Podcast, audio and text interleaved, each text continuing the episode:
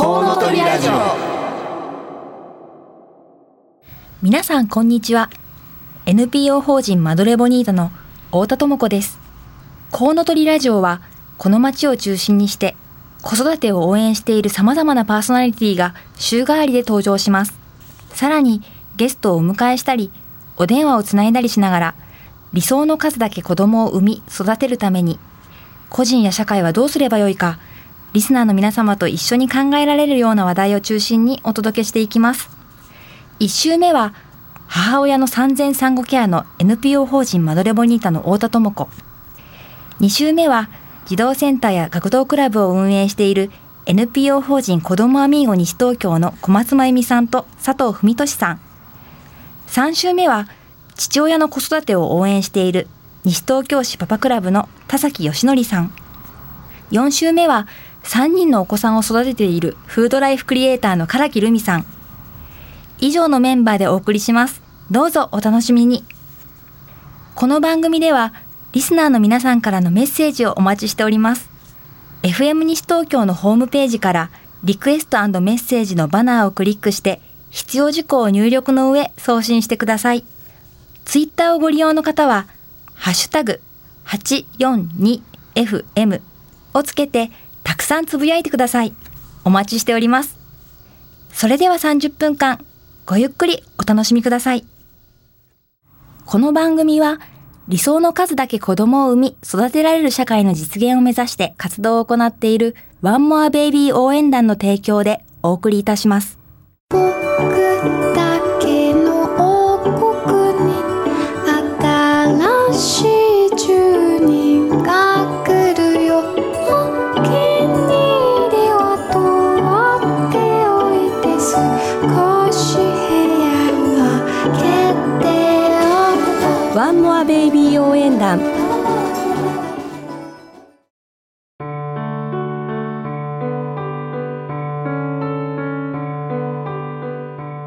ワンモアアクションゲストコーナーこのコーナーでは理想の数だけ子供を産み育てるために個人や社会はどうすればよいか実際に考え取り組んでいらっしゃる方々をゲストにお迎えします今回は NPO 法人マドレボニータの理事の林理恵さんにお越しいただきました。えー、今ね団体名を言いましたけれども私も NPO 法人マドレボニータで働いていまして、まあ、日々一緒にあの仕事をしている人なんですけれども今回この9月に、えー、私たちの NPO 法人で出産後の準備をするためのスマートフォンアプリをねリリースするんですね。でそのあの開発のリーダーでもいらっしゃる林理恵さんに今日はあのいらしていただいてあのせっかくなのでこの番組の中であんまりまだ私産後ケアについて話を、まあ、できてこなかったのであの産後ケアってそもそも、まあ、どんなもので何で必要なのかというような話もしながらこの秋のアプリの紹介をしていきたいなというふうに思います。林さんどうぞよろしくお願いします。よろしくお願いします、はい、今日はどちらからいらしてくださったんでしょうか？えっと埼玉県の川口市から参りました、はい、はい林さんの西東京市の印象ってどんな感じですか？西東京市は、うん、あの実はうちの事務局スタッフ、うん、8人中2人が西東京市っていう、ね、結構西東京市率高いです、はい、そう。であの2人の姿を通じて見る西東京市は、はい、割と市民活動が盛んで見える。うん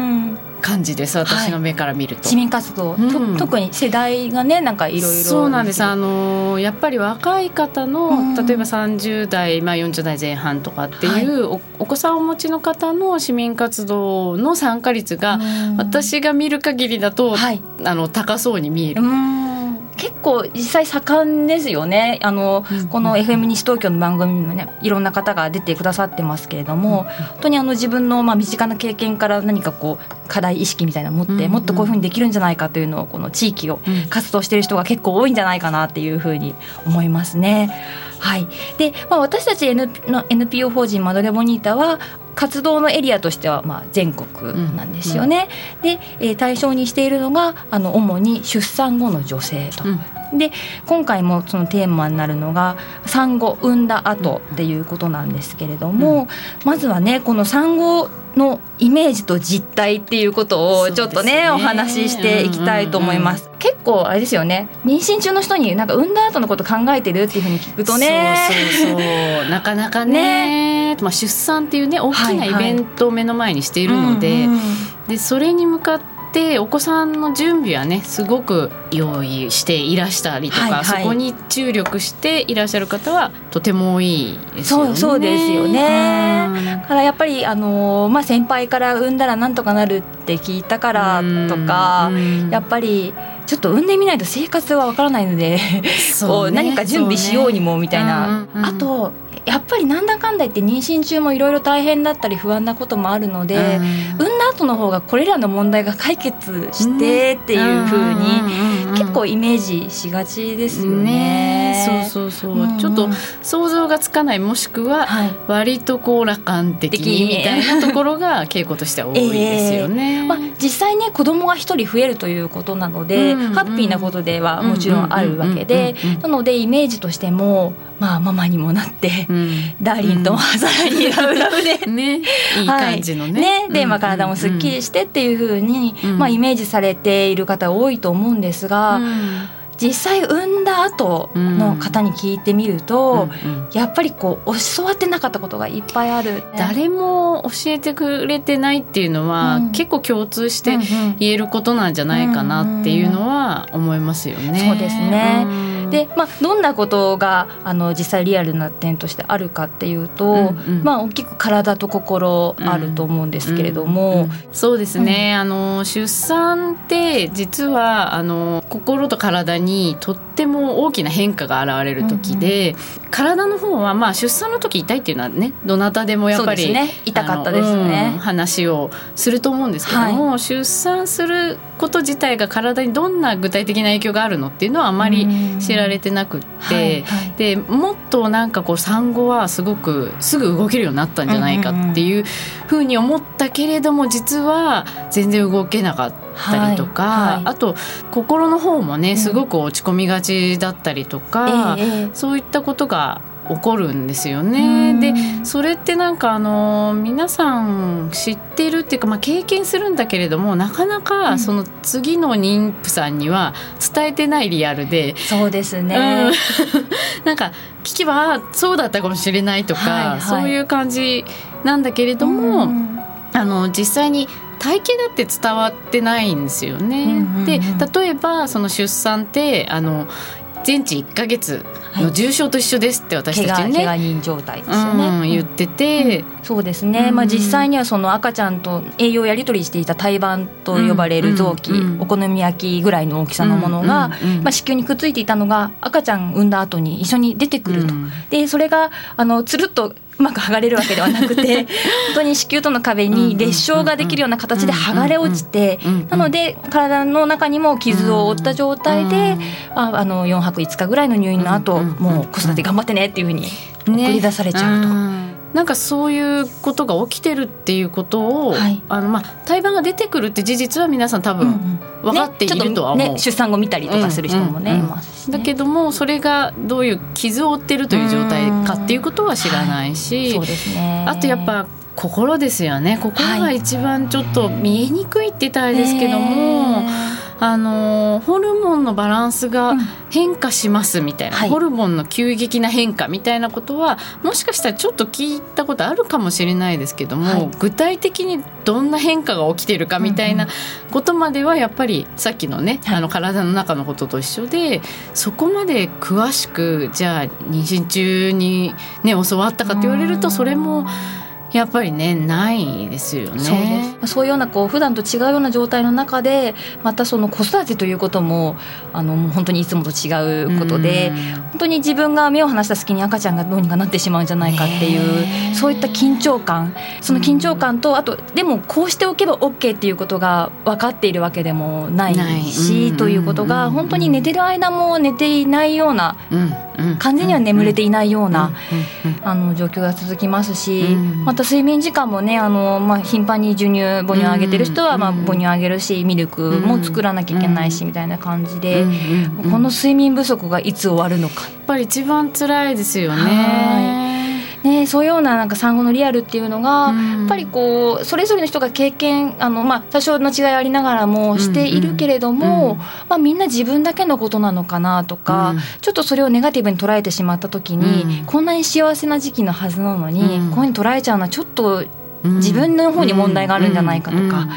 まあ、そういうこともあってなかなかこう次の人たちにね伝わっていないのかなというふうに思います。で、まあ、個々人にそういったことがあってで社会問題として私たちは、まあ、この産後のケアがこうきちんとなされてないことで、3つの危機が生じていると。えー、産後うつ、と、えー、乳児虐待、うん、そして産後のカップルの不和、うん、ねこの3つです。これね。もうこれ結構ニュースでも最近ね話題になってはなんか良くも悪くも私たちのことをこういったニュースをきっかけに知ってくださるっていうことも増えているんですが。ですね。社会課題って特別なことに捉えられがちなんですけども、えー、この三大危機ってもうどんなあの人にも起こりうる三大危機、うんはい、そうですよね。で、はい、だからどんな人にも起こりうる社会課題っていう意味で、ん。なんかすごく少子化とか、はい、いろいろ女性活躍とかっていうこともあってすごく脚光を浴びてる部分でもあると思うんですけど、でも実態をなかなか正確に把握されているかと言われると、はい、あんまりそうではないですよね。ね。意外と数字をねこれ産後うつの方が、ね、今11人に1人なんですよってお話とかすると、はい、ちょっとびっくりされますよね。あのえそんなにって、ね、うん。でもまあ実際はその診断された人が11人1人、うん、それもまあ結構高い数字だと思うんですけれども、うん、まあ、診断はされなかったけれども、まあ、そういったような症状や感じた、まあ、気持ち的な感じ方があったかどうかっていうふうに聞くと本当に9割ぐらいの方があったというふうにね。まあ、ドレボニータという団体は、まあ、この産後の三大危機、産後を起点とするか社会課題を解決するということを、うん、あの目指して活動をしているわけですけれども、まあ、具体的にやっていることが出産後の女性のケアということですね。すね。うんうん、一口に、まあ、産後と言いますが、私産んだ後1年間ぐらいの間を3つの時期に、うん、今回結構キーワード3つ3って感じなんですけど 3つの時期に分かれて、分けています。で一つは出産後直後から、うん、えー、8週間ぐらいまでの間を産褥期。はいでその後産後2か月から6か月ぐらいまでの間を産後リハビリ期、うん、そして産後7か月目ぐらい以降を社会復帰子離れ準備期というふうに分けてますよね。はい、はい。で特にマドレボニータがあのあのメインでやっている、まあ、事業としては、うんうん、この産後リハビリ期産後2か月から6か月の間に、うん、えー、取り組んでいく心と体のリハビリ、うん、あのメインの事業に、ですね、はい、しています。はい、うんうんここであのお教室をねやって。本当に私たちが独自に、うん、あの作ってきたプログラムで、はい、全国の60か所でお教室をあの認定インストラクターが開いている。あのここが私たちのメインのあの事業そうですね。今まで、あの約18年間やってきた事業そうですね。ですね、はい、お教室では、えーとまあ、体のケアとしてバランスボールを使った有酸素運動、うん、そして心のケアとして自分の、まあ、思いを言葉にする、うん、2人組になって、うん、えー、シェアリングという方法で、うん、えー、人生や仕事やパートナーシップについて話をするというね、えー、内容でお教室をやっていて、まあ、この教室にこの産後リハビリ期の間のどこか1か月でそうですね。えー、4回通っていただくことで、うん、産後のリハビリを、まあ、やっていきましょうという活動をしています。はい、はい、ね、ちなみにあのこの西東京市のある田無にも、うん、はい、お教室がありますので、はい、あの 市内お住まいの方はぜひ田無教室調べてみていただきたいんですけれども、うん、こうねお話をしてくるとなんか産後っていうのはどうも大変らしくて、何かちょっとあの備えておかなければいけないんだっていうことはちょっとねあの伝わってきたかなと思うんですが、なかなかそれが難しい。はい、というね課題がありますということでそれをちょっと後半の方で、はい、お話ししていきたいと思います。はい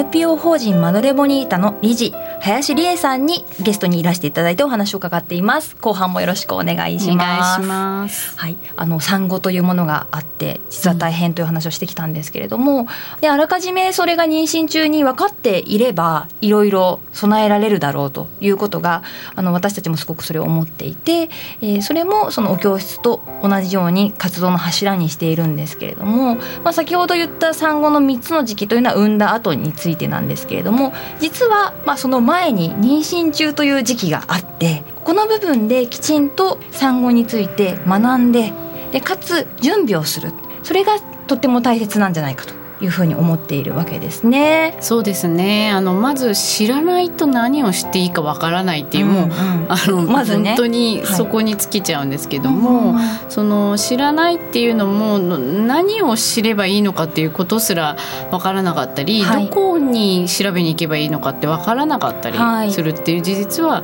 ありますよね。そうですよね。なので一口に準備といっても、まあ結構切り口があって。で、うん、まあ、まずは準備をするからには何でそれが必要なのかという必要性を知るということ。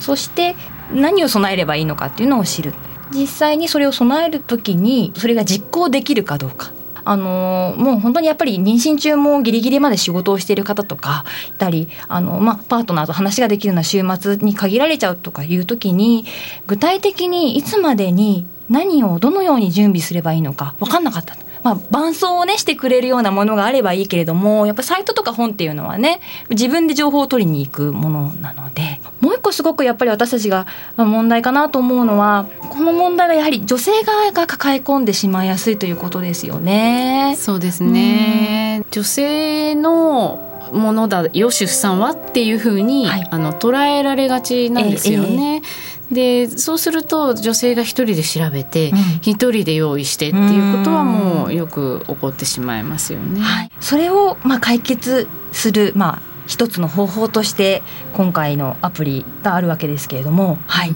アプリを使って私たちがやりたいことっていうのはあの女性さっき女性一人でやってしまうっていう問題あったと思うんですけれども、はいえ。ー、女性一人でその出産とか出産後の準備をするんじゃなくって例えばパートナーと、はい、それから家族とそれからご友人とっていう、うんうん、周りの方たちみんなでその出産と産後の準備をするっていうことができる、はい、まあその手助け一つの手助けができるものとしてアプリを私たち作ったですね。はい、で、えーと、具体的に何ができるかっていうとまずはあの出産と産後に向けて妊娠中に計画的に準備できるように、うん、あのタスクってまあお仕事されてる方よくわかると思うんですけども、えーはい、一個一個の作業みたいな形で切り出して何をすべきかっていうことをアプリの中準備してます。はい、でそれを一つ一つこなしていけばいいようになってます。うんはい、でもう一つは準備がなぜ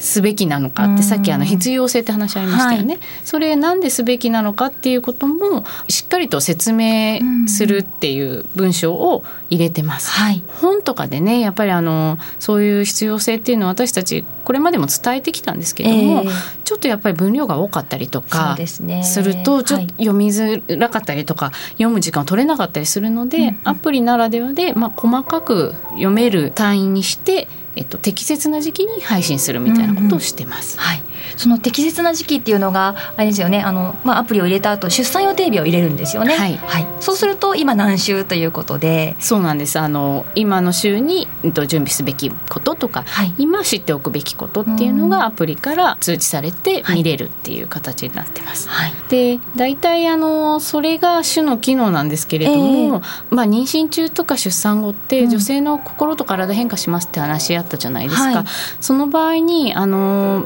みんなにこの女性の心と体の変化が分かりやすいように、アプリ上でそのアバターって分かりますかね？あの、はい、こうに似顔絵じゃないですけども、えー、顔髪型とか選んで。そうそうそうそうあの、自分のお顔に近い形で、うん、そのキャラクターみたいな形でそれを表示してでその人の状態に合わせてなんかニコニコとか辛いとかっていう顔の表情を変えることでそのアプリを共有している方たちの中で、はい、この方が今辛い状態なのかあのそうじゃないのかっていうことが共有できるようになっていて。はい。でそれがやっぱりあのみんなで見守るなんていうんですかねその一つの手段としては、スムーズなんじゃないかなっていうことでこの形にしてます。はい。あの一人でも使えるんですけれども、まあ、まずは基本夫婦です。で使ってもらって、はい、まあ、2人のプロジェクトみたいな感じで使えるし、はい、そこにお友達やあの親御さんご家族を招待していくと、はい、まあ、その限られたメンバーの中で、その人のまあ出産に向けての状況が分かると。いうことですね。すはい。はい。で、えっとそれだけだとまあやることを粛々とこなしていくみたいなことになっちゃうんで、そうですね。ちょっとなんていうんですかねあの楽しさが欲しいなって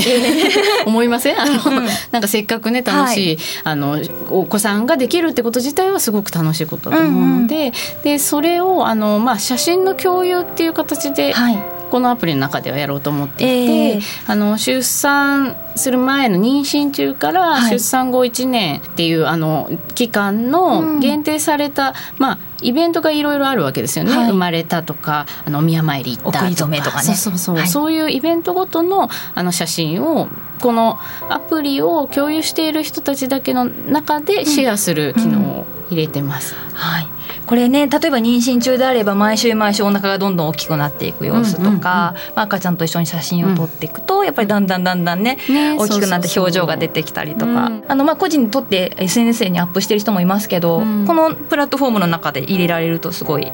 記録しやすいです。うん、後からね振り返りやすいと思うんですよね、その期間のものが。これふうにやっていくとやっぱり女性側だけがすごい知識がも持っているとか、うん、女性だけがどんどんタスクをこなしていくとかではなくて2人でまあこのアプリを使ってこれはどっちがまあメインでやっていこうかとかその準備が済んだらこうチェックついて、あたちょっと一歩進んだみたいなこともねシェアできますもんね。やっぱりあのこのツールツールっていう言い方をあえてすると、えー、ツールなのであのできれば2人で会話をするきっかけにしてほしいんですね、はい、アプリが、うんうん、アプリだけでやり取りをするんではなくって、アプリを見ながら例えばご夫婦でご友人でご両親とっていうことで、はい、あのどういう準備をしていこうかねっていうリアルに会話をしていただくためのきっかけ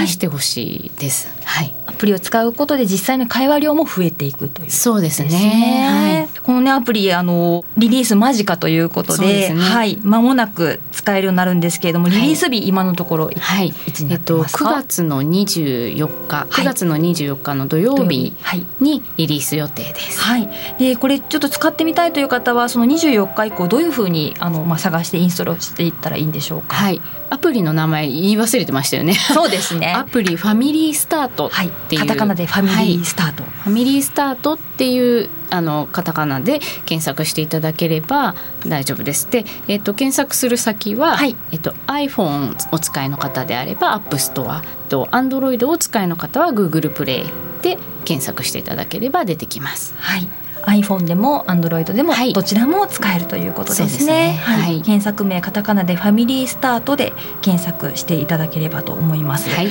そしてこのリリース日9月24日は私たちマドレボニータがまあ毎年1回まあ大きなイベントを行っていまして、えー、マドレボニータデーというんですけれども、はい、ここもねあの今回はこのアプリをクローズアップした内容になってますよね。はい。はい、えっ、ー、とタイトルが子育てのスタートをみんなで支えようっていう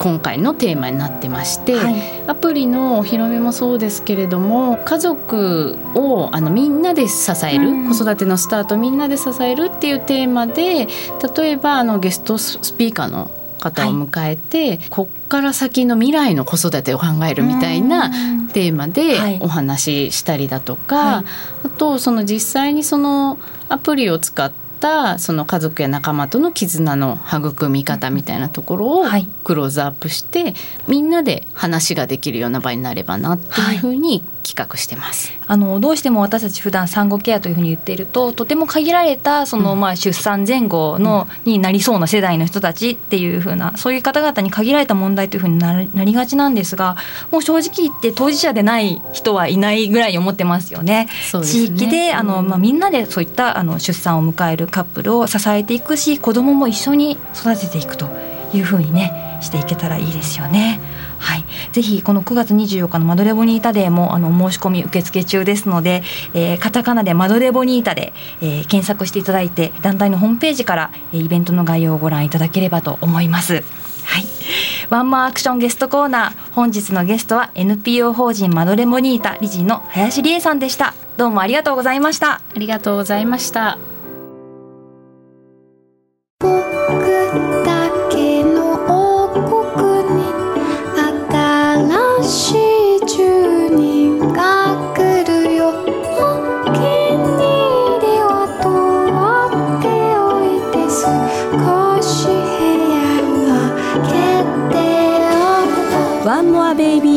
団。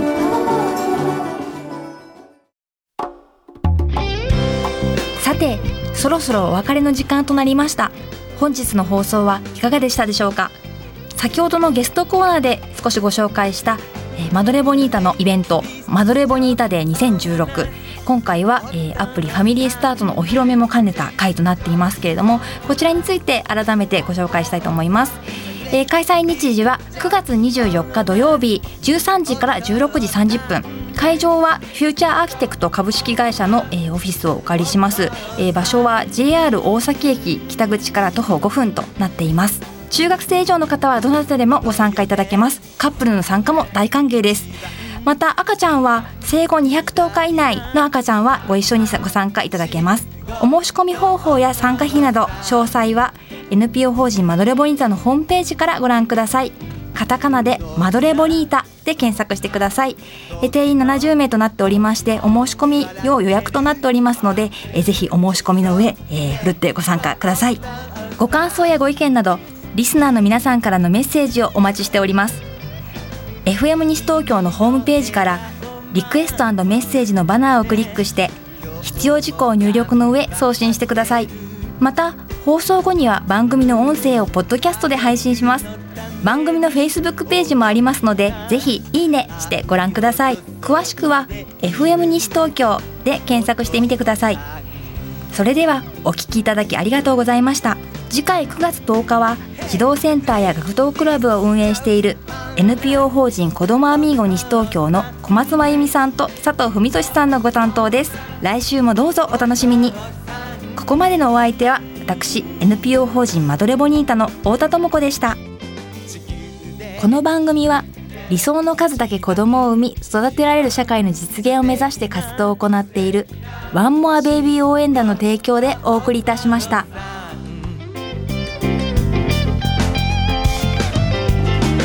僕も。私も